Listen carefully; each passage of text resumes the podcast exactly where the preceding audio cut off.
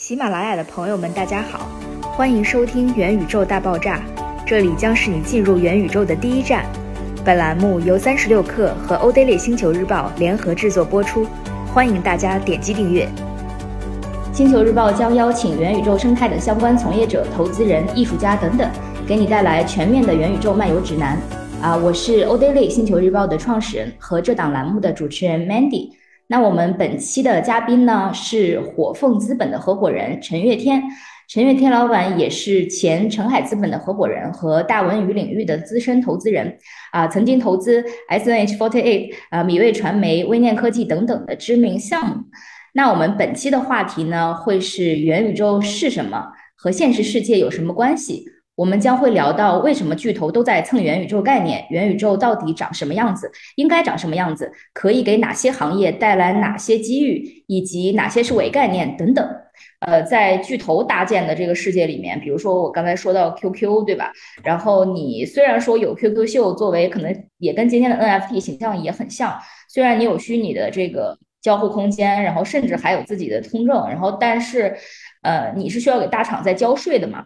然后甚至于之前有这种游戏打金，然后对吧？还有被抓了、被判刑了这种，因为你没有合理的去给巨头垄断的这个贡献出你应该贡献的钱，然后那，呃，所以这个会是一个比较大的矛盾啊。然后所以呃，这个问题大家讨论的可能也很多，就是说到底巨头是不是能够做出元宇宙的人，然后以及说。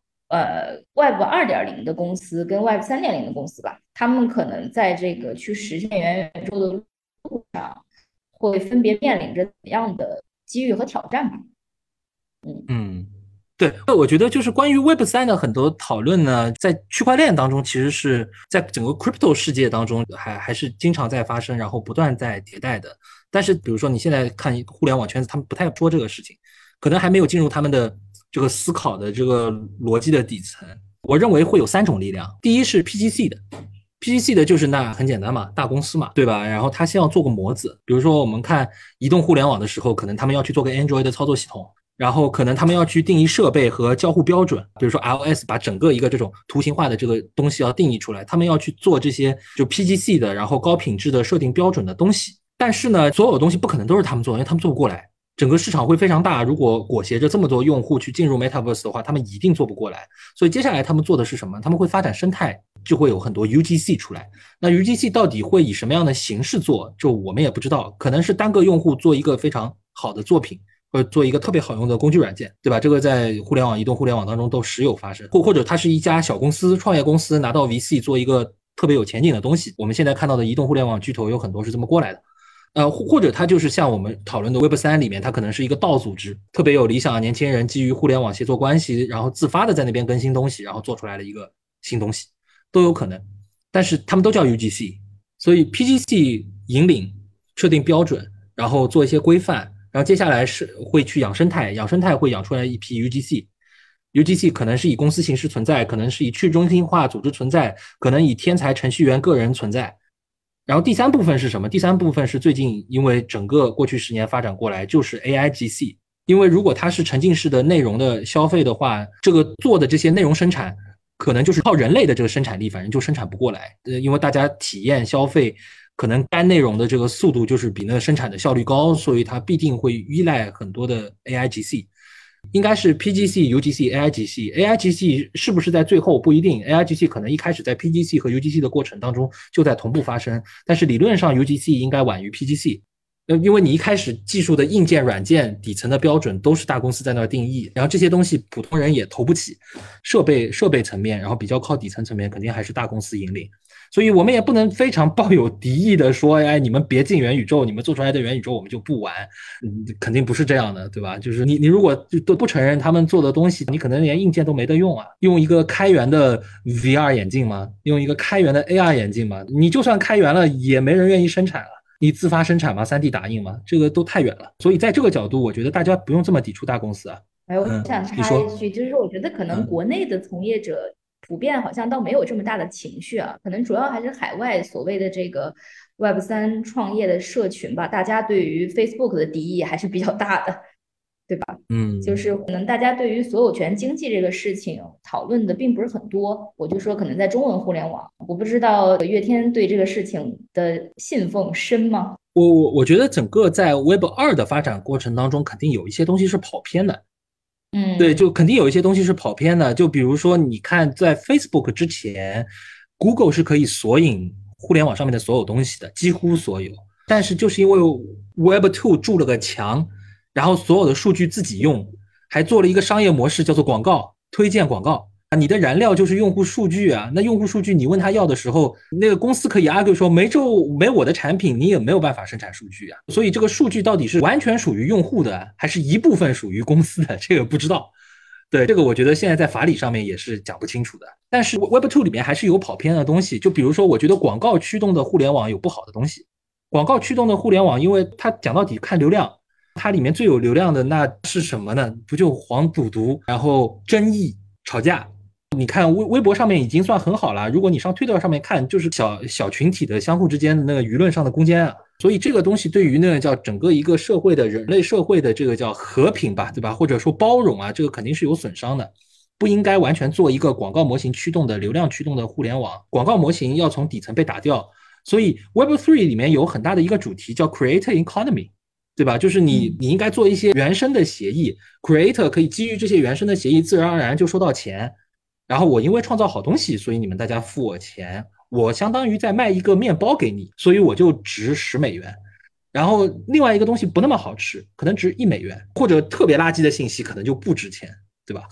然后消费者现在逐步对于虚拟商品、对于信息，其实还是还是我觉得有这个认知的好的东西，大家开始愿意付钱了，对吧？因为他们就也不是人只会为娱乐付钱的，人会为高质量的信息应该都是能够付到钱的。所以就是我觉得 Great Economy 去替代整个广告模型是 Web Three 比较重要的东西。但是是不是就是用户的数据完全的就必须归于用户这件事情也特别极端，就是在我看起来，嗯，极端吗？完全属于吧，这个你讲你讲不好。就这件事情嘛，你比如说你真的没有这个硬件设备，然后或者你没有这个软件，你你说这个数据又从何而来呢？因为现在大家真的很少会聊这么大的话题，尤其是在可能区块链细分行业里啊。但是最初的时候其实是有很多这一类的内容的，就是说区块链的愿景本身就是重塑原来开放互联网的愿景嘛，包括大家会探讨说是不是。移动互联网，尤其是因为移动互联网主要是国内的创业者引领的嘛，说这一段是不是就是互联网史上的一段歧途？然后，因为它不是对吧，抢占用户时长，然后在封闭的空间里面，然后所有的采集用户数据，然后等等这些都跟可能一开始的愿景有点背道而驰吧。然后，所以呢，我觉得可能在海外的创业者的这个实现路径上就是比较极端的。就是要从在他们手里到完全不能让他们也都要保存在我们每个人手里，对吧？嗯，但是这个可能聊的对我我我觉得这件事情是什么呢？就是他可能要把现在的整个一个互联网的那个叫架构，其实还要改很多。比如说你说你的用户数据，那用户数据存在哪里呢？对吧？理理论上按照 Web3 的想法的话，应该就分布式存储吧。然后同时它要分布式存储、分布式计算、分布式传输。要达成这三个东西，然后在那个上面再架一层协议，是有点像 OS 层和应用层的东西，就把现在的 Facebook 所有做的东西、Google 做的东西也去中心化。这个需要很大的颠覆，对吧？这个需要很大的颠覆，而且这个时间挺长。那现在大家还在处理第一步的问题，先处理第一步的问题。先，你你也不是说 privacy 的 data 储存在哪里，是普适性的 data 的分布是。存储、计算和传输应该是怎么样的？以以这个去中心化的方式在完成。先处理第一步，然后想办法 create economy 做起来，做一套就是不依赖于广告模型的、不依赖于流量模型的商业模式，然后再再再看这上面能生出来些什么东西。嗯，所以这个模型它其实，在我们尝试的第一步，虽然刚才说游戏可能不是最终形态，但是尝试的第一步很可能就是游戏嘛，对吧？因为游戏是一个很容易去模拟这一切，而且去打造这个激励模型的一个现成的生态吧。所以，对我也想展开问问游戏这个话题啊。因为从可能大家最初探讨元宇宙 （Metaverse） 就是因为 Roblox 上市之后股价暴涨，然后大家说 Roblox 是元宇宙赛道，然后所以后面才都有一个鸡犬升天的效应嘛。然后那包括呃一开始大家去做一些区块链游戏的时候，都会对标 Minecraft 嘛，就是觉得它是很开放的，我们对吧？可以去有就创作者经济的一个雏形，虽然它还是中心化的。然后到后面的啊，Decentraland 啊，Sandbox，这个跟听众解释一下，就是一个啊虚拟世界，然后大家可以在里面去买卖地产，然后建造自己的房屋和一系列东西的这样的一个游戏平台。然后以及今年特别火的这些呃 Play to Earn 游戏，包括 X Infinity，对吧？那个新闻也比较破圈，说他们单日的收入是超过了王者荣耀，呃。就是这个游戏肯定是大家去理解元宇宙的一个特别简单的一个对标的一个方式嘛。刚才岳天也有说自己也常在玩游戏嘛，所以不知道你最近在玩一些什么游戏，然后以及有没有对一些什么类型的特别有兴趣。然后对于这个元宇宙游戏，或者我们窄一点说区块链游戏吧，就是你有没有什么感触？对，就是我我我打游戏时间可久了，我我是我是八九年就有第一台 Game Boy 啊，我一直在打。游戏老玩家了，对，然后 PlayStation 东西也打嘛，然后 Switch 啊什么的其实都打，对，就是游游戏这边是这样的，就是第一呢，大家有的时候会把游戏和那个叫 Metaverse 还是混淆，虽然他们用到了类似的技术，就是他们用到了很多的渲染，他们想把这个叫设备里面的或者那个叫屏幕上面的东西能够做得足够拟真，对吧？欺骗你的眼睛。你如果回顾整个游戏行业，游戏行业在中国是个什么样地位呢？就很很有意思。游戏行业对于中国互联网其实是极其重要的，但是从来没有人敢提。所以在大众的认知当中，大家觉得互联网是互联网，游戏是游戏，但其实不是。就我们倒过去想，零零年，零一年的时候，那时候不 dotcom bubble 爆了，大部分的中国的纳斯达克上市企业有的时候都撑不住了，对吧？网易都只有要退市了几毛钱。对，就那个时候出来什么商业模式？第一个出来 SP，就相当于给给你发垃圾短信，然后叫你强制扣费。对吧？然后是出来这样的商业模式，救活了第一批的现金流。第二个出来最重要的商业模式就是零二年，陈陈天桥从韩国引进传奇，嗯，引进传奇之后，盛大当时多大？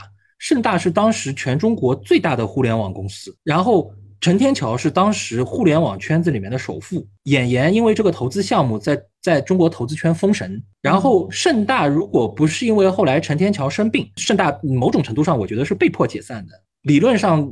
不存在腾讯什么事情，因为如如果你看那个叫一零年之前的中国互联网的很多历史的记载和当时陈天桥做的很多产业布局的所谓的前瞻性，其实是非常强的。但是确实就是人没办法，生病嘛，扛不住嘛，只只能清退资产。如果你现在去看姚晓光，对吧？姚晓光从哪里来？姚晓光从盛大来。然后腾讯游戏的大部分的核心团队，初期的打仗的打硬仗的人都是老盛大。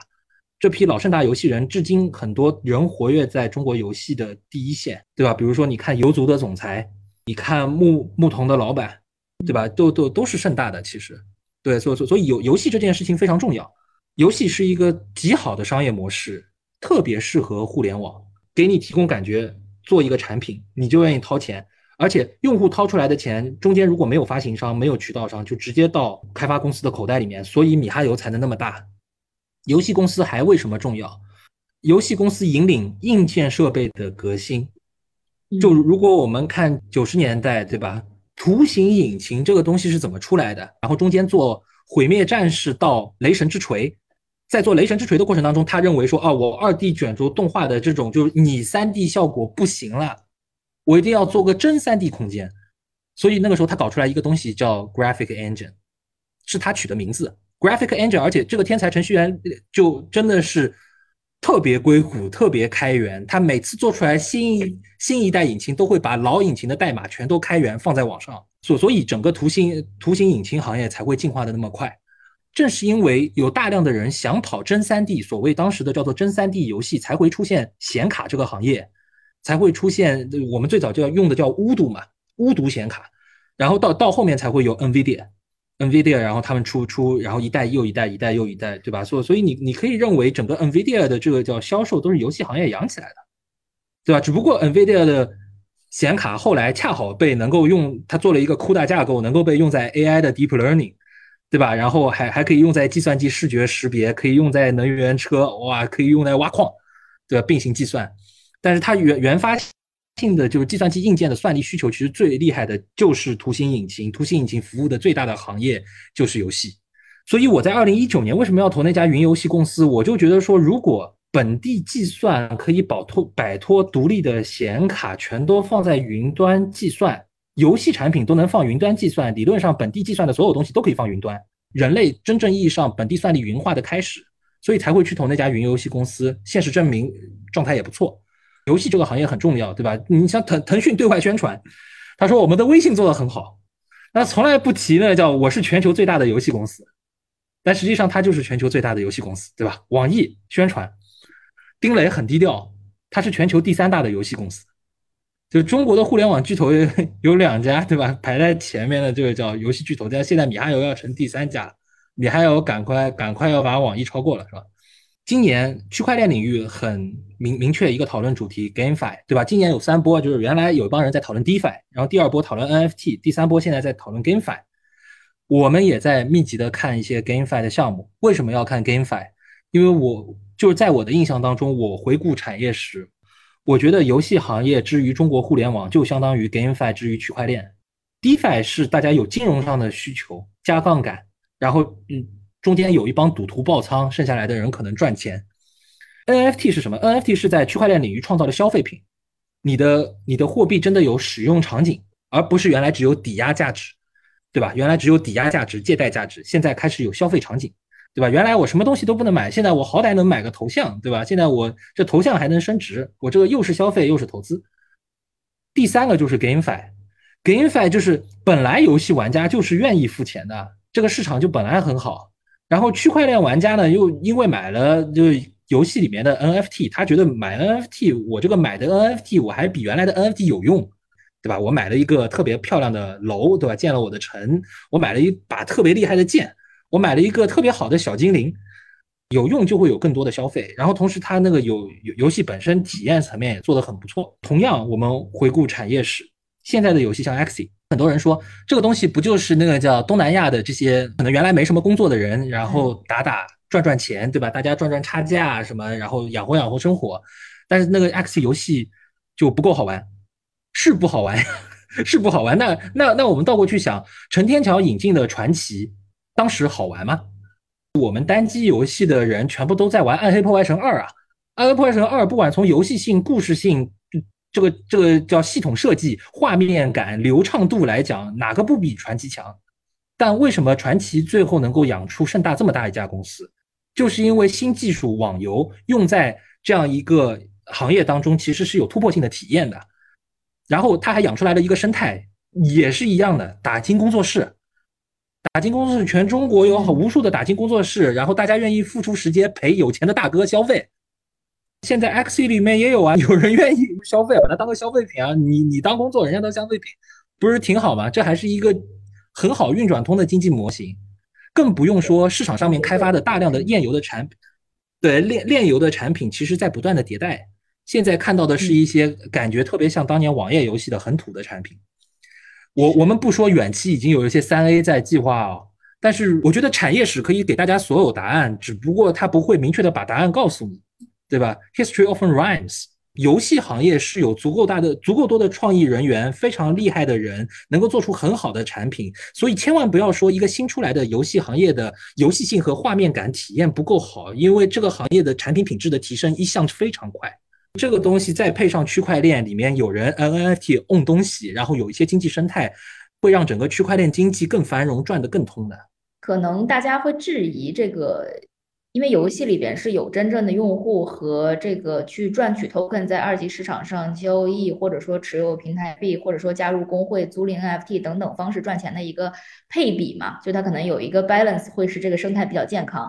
如果投机的人远大于真正想要来玩游戏的人，然后这个可能是大家觉得这还能称之为游戏吗的一个顾虑吧。然后，但是我觉得刚好可以展开一下里面的一个比较细的点。就是关于硬件吧，因为呃，就是大家肯定会很多的聊说元宇宙实现路上面最重要的基础设施，肯定就是一些关键的硬件或者说组件的成熟嘛。然后包括像刚才聊到的，我觉得大家聊的比较多的一类是这种啊消费级的硬件吧，就是啊包括了这种一些可穿戴设备啊，然后 VR 啊头盔啊，然后包括我听说啊，听说老罗创业也是想做眼镜，然后像 Epic Games 他们的那个。呃，之后也是说，就是他们的引擎嘛，刚才那个叶天也有聊到，然后呃，之后可能能够做到很高质的这种动态的捕捉，然后大家可能会想象说，以后玩堡垒之夜的时候，可能可以把自己的脸是吧映射到游戏当中。然后另一类的可能是这种企业级的吧，或者说就是 B 端的这种硬件，就是刚才其实也有聊到，比如说这种啊摄影测量相机。就是像 Google，他们其实二十年前已经可以完成把街景用一个静态的形式去三百六十度的完全呈现。然后那，可能在未来我们会啊想说，在这个新的状态之下去到各种地方，这个可能就是一个也可以的元宇宙。然后包括像呃亚马逊啊什么，他们其实都在去做这样的东西，他们有一个这样的呃摄像头来跟踪消费者。然后镜像世界里去复制这些用户，然后他们也可以做到说，在家可能完成这个呃出现在各种商店里的这样一个过程。然后，嗯，不知道在月天看来的话，可能还有哪些基础设施，或者说有一些有意思的公司，会让你觉得在硬件上面可能是实现元宇宙的这种比较具有突破性的一个呃角色，然后以及呃他们在这个元宇宙的实现过程里有多重要。那个刚刚刚才提到那个硬件公司啊，硬件公司现在就是听起来感觉都是就是说用户端和消费者端的，但是实际上整个 Metaverse 现在就是暂暂时的这个范围划定的这个技术站，其实肯定是超过 VR 和 AR 设备的。我我大概顺一顺啊，我大概顺一顺大概有哪些东西，它就是一个从服务端到消费者端，server 到 client 的整个一个技术站。那是 server 端会有些什么东西？首先，我们刚才说到的云存储、云计算、云传输，对吧？然后这这这三个肯定你你都得上云。然后这这这里面会会有哪些公司呢？会有一些，比如说数据中心公司，会有一些 CDN 公司，对吧？然后会有显卡公司和显示芯片公司，对吧？这这些东西其实都是基础，对吧？它同时还得实现。用那个架构还得实现一个就是中中中心化计算机房和边缘计算配合起来的一个计算网络，在完成这些存储计算，然后还有传输的这个过程当中呢，然后还会有一个什么，就是在云渲染上面，其实是会变得好的。云渲染需要有很大的提高，因为理论上你要沉浸的进入世界，你得算你得展现的逼真。云渲染原来是给 3D 动画用的，是给视效公司用的，但现在可以直接给游戏公司用了，所以云渲染的一个子。子门类子公司叫做云游戏，子行业叫云游戏，但是云游戏看起来做通了之后就会做得很大。云端在 server 端是是这些东西，然后从 server 端到 client 端中间还有一些中间件，中间件分别是什么呢？中间件会有那个叫渲染引擎，对，就是会有 Unreal，对吧？会有 Unity，会有一些其他的一些就是没有被大公司招安的。这些渲染引擎其实还有人在做，对吧？国国外也有一些公司在做，国内也有一些公司在做，对吧？像国国内昨天高瓴宣布投了历届科技，对吧？然后还有大家知道的这个太极的太极的这个叫物理引擎，对吧？然后还还有一些东西，对，所所以就是呃中间件里面有一个叫渲染引擎，然后过来还有叫 AI，对吧？AI 是除除了我刚才说到的，它可能可能对于这个叫。就 Metaverse 里面的内容生成很有帮助。做 AI GC 之外，还要做 Meta Being，做 AI NPC，做那个叫用户行为学习，然后以此来模仿你的行为。未来你就算睡觉，可能你的 Meta Being 也在做事。所以 AI 公司在里面也很重要。然后还有就是说，因为你需要确权，所以区块链公司很重要，对吧？就这些都属于就是说中间件，对吧？渲染引擎、AI 和区块链属于中间件。好，然后再到终端，终端现在看到最近的。是 VR，就是也也有人会说哦，是不是 AR 来的更快？我我自己个人感觉不会，但那个产品成熟度，你倒过去看五年前的 VR 就还现在的 AR 眼镜都还没有任何一款可用。对，五年之前好歹 VR 的眼镜是可以用的，只不过就是要么很贵，要么就不舒服。但是 AR 眼镜是一款都不能用，对吧？就是它它达不到那个效果。AR 这个东西应该理论上晚于 VR，然后还有一种叫全息显示技术，全息会晚于 AR，因为它得有这样一个。真实世界的投影，对吧？然后你所有的刚才我们谈到的什么物权问题啊，什么显示技术啊，什么全都解决，然后才开始有全息展示。然后你你为什么要全息嘛，对吧？你是要在真实的物理场景当中展现展现一个虚拟的物体，所以你才会需要全息。但是如果你一开始都是 VR 的世界的话，那没有必要，没没有全息存在的空间啊，它是有一个顺序的，就是先有 VR 的终端设备，再有 AR 的终端设备，然后最后才会有全息的设备。V VR 当中除了显示之外，还有一些其他的技术，对吧？就比如说还有手套、力感应，其实基本上就是人靠手、靠眼，然后声音，你全都能够搞定。基本上你是在 VR 世界里面生活是没啥问题的。这个讲讲到终端，对啊，那是硬件设备。